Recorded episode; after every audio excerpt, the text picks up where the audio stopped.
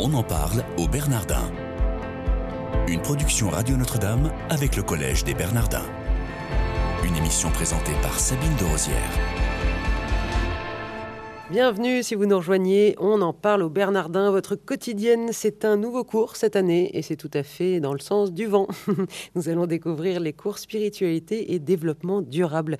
À l'heure où Paris doit accueillir en 2015 le sommet sur le climat, il s'agit de comprendre, grâce à ces cours, ce que les autres traditions religieuses ou philosophiques ont à dire sur la globalité des enjeux liés au développement durable. Depuis le grand auditorium des Bernardins, nous recevons Isabelle Priolet. Bonjour madame. Bonjour. Merci d'être avec nous. Vous êtes professeur à l'école cathédrale et c'est vous qui allez dispenser ce cours en question sur spiritualité et développement durable. Est-ce que vous pouvez nous en dire l'objectif? Je crois qu'on se trouve aujourd'hui à un kairos, hein, un moment d'opportunité. Euh, moi, je vois la convergence en fait de deux phénomènes. C'est l'émergence d'un monde multiculturel. Ça, c'est un, secret pour personne. Euh, le, problème étant que euh, cette émergence n'est pas assise sur une vraie société de la connaissance, qu'il n'y a pas un vrai savoir sur, sur les autres cultures, et ce qui rend le dialogue parfois un peu difficile, voire défensif et le deuxième phénomène, euh, c'est euh, bien sûr l'émergence de la notion de développement durable, qui aujourd'hui est de plus en plus, de mieux en mieux assimilée, mais quelque part banalisée. Ce qui m'a amené, à penser ce cours, c'est le sentiment euh, que ce concept de développement durable n'est plus habité de l'intérieur. C'est-à-dire qu'il y a des études qui s'amoncellent sur le développement durable, mais c'est comme si on n'y croyait pas. C'est désincarné, vous voulez dire? Pas habité, désincarné, absolument. Il y a une très belle phrase de Jean-Pierre Dupuis hein, dans un, pour un catastrophisme éclairé qui nous dit Nous ne croyons pas ce que nous savons. Hein. Ben moi, le, challenge de ce cours, c'est un peu d'inverser cette phrase et de se dire euh, Nous ne savons pas que nous croyons. alors que nous croyons en quoi? Ben, Nous croyons, enfin, l'encyclique. Euh, du pape euh, a eu cet immense mérite de nous montrer que nous parlons depuis un point de vue bien particulier qui est celui de la technique. Hein, la société occidentale. Et tout le challenge de, ce cours, pour faire très court, c'est à travers le, contact avec l'altérité que représentent ces autres cultures, comprendre d'où nous parlons. Pas forcément pour euh, adhérer pleinement à, à leur position, mais au moins prendre conscience que nous parlons d'un point de vue bien particulier, qui est le point de vue d'une société occidentale, avec un discours technique, et qu'il y a moyen de concilier cette pensée technique avec d'autres formes de rationalité. Alors, si vous voulez bien, Isabelle Priolet, euh, nous expliquer un petit peu, nous présenter euh, ce cours. il va être dispensé en combien de, parties, les thèmes, combien d'heures ça va représenter? Bah, Le format peut être variable, mais en l'occurrence, pour les Bernardins, ce sera un format de 12 heures. On va évoquer six traditions Hein, christianisme, euh, islam, euh, hindouisme, bouddhisme, tradition amérindienne et africaine, et également taoïsme.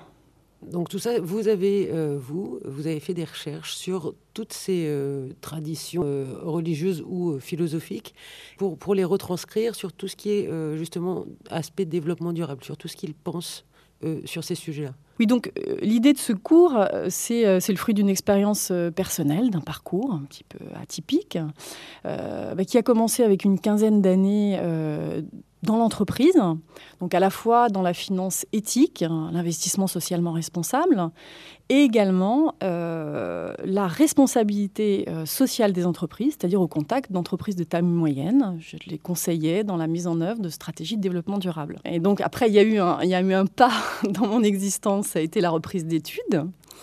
Hein, euh, donc à l'Institut catholique, euh, à l'ISTR, l'Institut de sciences et théologie des religions. Et il est bien évident qu'en trois ans d'études, je ne pouvais pas aborder l'ensemble des traditions et prétendre avoir un savoir universel. C'est pourquoi j'ai choisi de concentrer en fait mon, mon, étude sur un aspect bien particulier, à savoir dans chacune de ces traditions la relation à la nature. Et c'est à partir de ce matériau à la nature, euh, la nature, euh, la, verte nature, pas la nature humaine. Hein. Vous, vous, définissez pas la nature. Non. Alors, je, fais un résumé un peu rapide. L'idée de ce cours, c'est de, euh, de, mettre en rapport l'ensemble de ces traditions et leur discours sur la relation à la nature, mais bien évidemment l'ensemble des thèmes qui, qui est adressé par le concept de développement durable, que ce soit la notion de sobriété, les notions d'interdépendance. Est-ce que vous pouvez nous donner un exemple entre deux, entre deux visions différentes? Entre deux visions différentes? Bah, Différentes. Moi, le, le, but de ce cours n'est pas d'opposer ni de rechercher à tout prix des ressemblances, mais par contre de travailler peut-être sur euh, des complémentarités, c'est-à-dire aller au-delà d'une pensée binaire. Alors, exemple de complémentarité euh, qui d'ailleurs apparaît dans l'encyclique. Euh, du, pape François, euh, c'est la complémentarité entre une pensée, euh, j'y faisais référence tout à l'heure, technicienne, une pensée scientifique, hein, et une pensée symbolique. Hein. Dans ce cours, je m'efforce de démontrer, avec les traditions amérindiennes notamment, euh, que ces traditions amérindiennes ne sont pas à reléguer à l'aube de l'humanité, une enfance de l'âme mythologique, mais qu'au contraire, dans leurs savoirs agricoles notamment, euh, qui s'efforcent d'ailleurs de nous transmettre. Hein, il y a beaucoup d'initiatives de leur côté, un certain activisme. Euh, on trouve à la fois une dimension scientifique, c'est-à-dire la, connaissance concrète des propriétés des plantes, et bien sûr un savoir symbolique. Hein. Donc les deux sont liés. Et ce que s'efforce de faire aujourd'hui euh, l'encyclique, c'est justement de nous dire, répondant en cela aux critiques de Lynn White, hein, qui nous dit en fait euh, le christianisme a perdu cette vision euh, esthétique du monde, cette vision symbolique. Euh, le pape, je trouve, nous, nous amène vers un chemin de réflexion. alors ça passe beaucoup par l'orthodoxie, les références à Saint François, où le symbolique retrouve toute sa place. Et si les autres traditions peuvent nous apporter quelque chose, eh bien c'est notamment le sens du symbole. Le sens du symbole est très important. La quotidienne des Bernardins aujourd'hui avec Isabelle Priolet, professeure à l'école cathédrale en charge du cours spiritualité au pluriel et développement durable.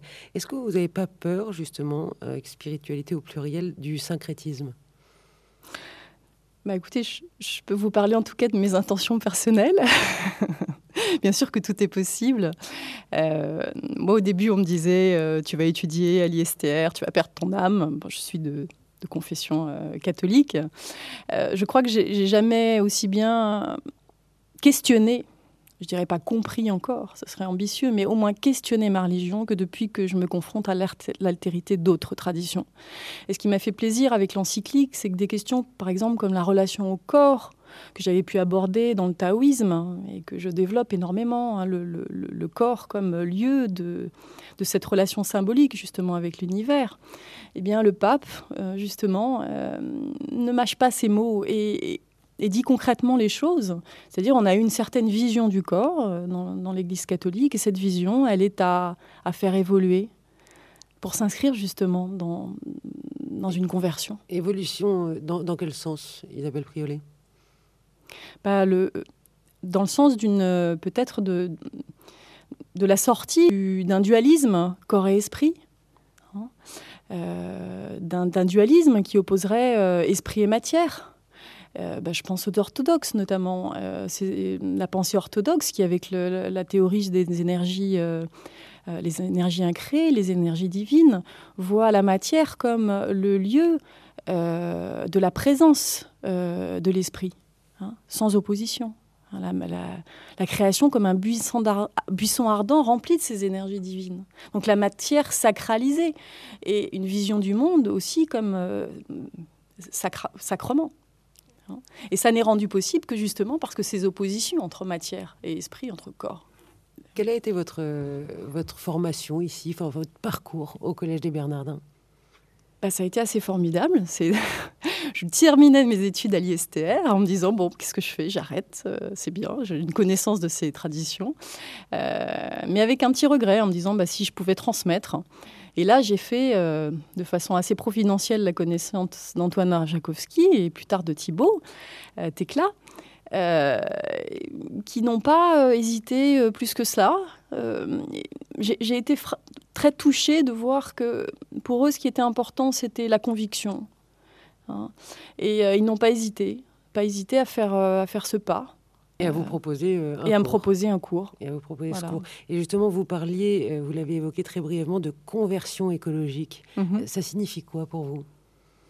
Alors, il y, a différentes visions de, la conversion écologique. C'est, je crois que le débat est lancé aujourd'hui grâce à l'encyclique. Moi, je la vois comme finalement une, unification progressive de tout notre être, hein. une mise en mouvement. Euh, on commence par euh, quelques petits gestes. Moi, j'ai, enfin, eu ce geste de changer de trajectoire, mais il aurait pu s'arrêter, il aurait pu mourir.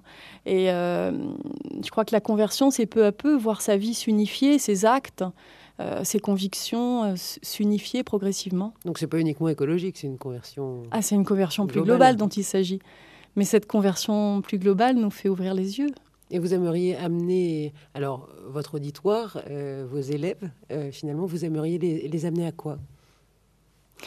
Les amener euh, à questionner leur euh, certitude, à questionner leur foi. Moi, j'ai une double formation philosophique hein, et euh, donc en sciences des religions.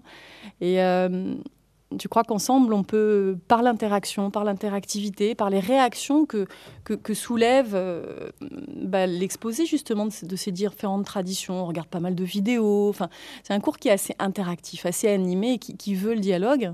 Et bien qu'ensemble, on puisse euh, chacun entamer ses chemins de conversion. Isabelle Priolet, une dernière question en 10 secondes. Quel est votre meilleur souvenir ici au Bernardin? J'ai bien aimé les séances avec Thibaut euh, pour les vidéos, parce que le cours que je, proposais, le premier cours était un cours d'e-learning. Euh, j'ai apprécié euh, sa patience, sa douceur, et, j'ai apprécié la sincérité de tous les gens qui, travaillent ici. Isabelle Priolet, merci d'être venue avec nous. Merci de votre fidélité. Retrouvez cette chronique sur le site du Collège des Bernardins ou de Radio Notre-Dame